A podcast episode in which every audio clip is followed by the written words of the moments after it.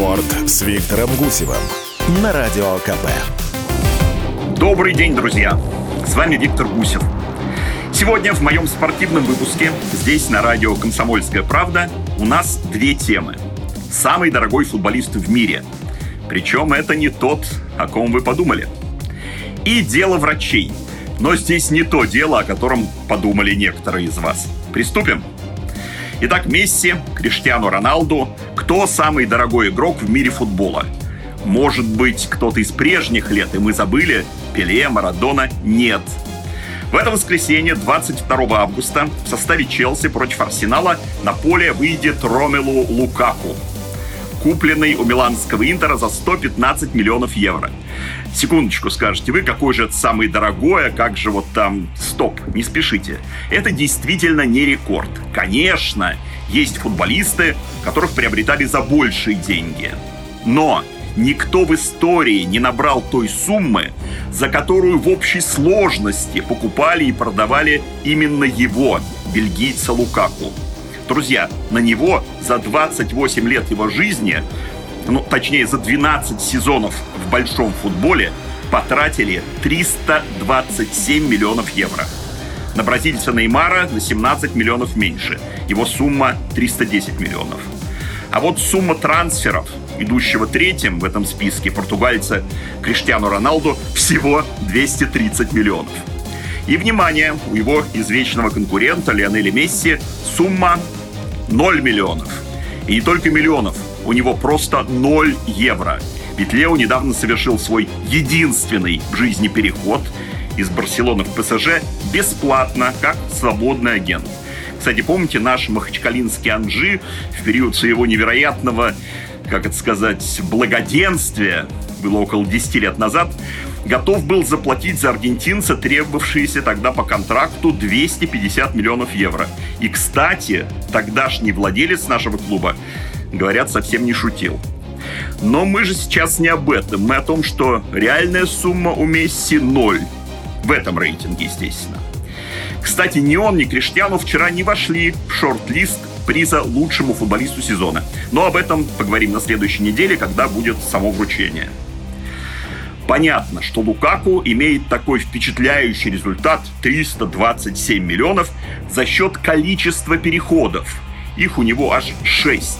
Но с другой стороны, смотрите, знаменитый шведский форвард Златан Ибрагимович менял клубы чаще, 7 раз.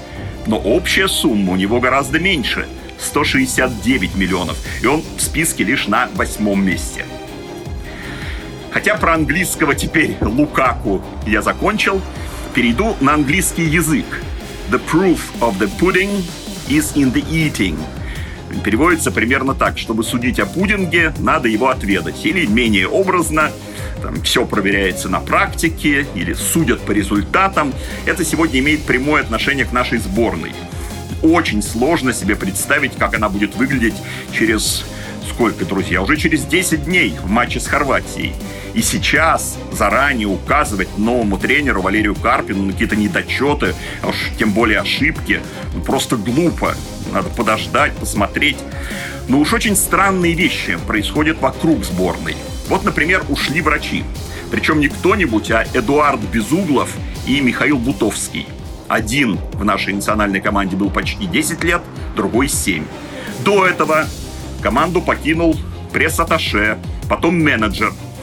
И понимаете, если бы это было обычной практикой, вот когда меняется главный тренер, так ведь нет же. Конечно, помощников тренера мы выносим за скобки. Они сменились, и это понятно. Но вот люди тех специальностей, которые я перечислил, вообще-то раньше оставались.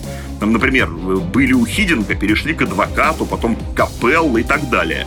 А тут вот такой массовый исход. Про причину увольнения врачей мы знаем. Безуглов и Бутовский не сработались. Хотя интересно, как успели, когда успели. Карпин тренер сборной без году неделя. Так вот, они ушли по собственному желанию, так как не сработались с испанским тренером по физподготовке Луисом Мартинесом, который, кстати, до сборной входил в штаб Карпина в Ростове. Вроде бы испанец начал вмешиваться в работу врачей, в каком-то не том, неприемлемом тоне требовал от них отчеты, начал давать рекомендации по лечению и реабилитации игроков. И вот медикам это не понравилось, и они ушли. Наверное, тут важно отметить, что именно Безуглов с коллегами помог нашей прыгунье в высоту кратчайшие сроки восстановиться от травмы и принять участие в Олимпиаде. Я говорю о Марии Лосицкене, которая в итоге завоевала в Токио золотую медаль в престижнейшем виде программы. Но прыжки ладно. Для нас сейчас важно то, что несмотря на множество новичков, у Карпина все же достаточное количество футболистов, которые в последнее время играли за сборную. И их болячки два наших врача знали досконально, что в условиях нынешнего нашего цейтнота крайне важно. Пудинг, с которого я начал, это англичан. У нас борщ, которого, по словам Карпина, в меню команды больше не будет.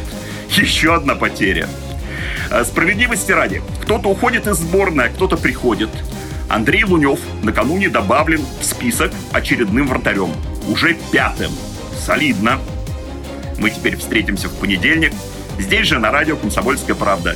Все выпуски программы слушайте в разделе подкастов радиокп.ру. С вами был Виктор Гусев. Берегите себя.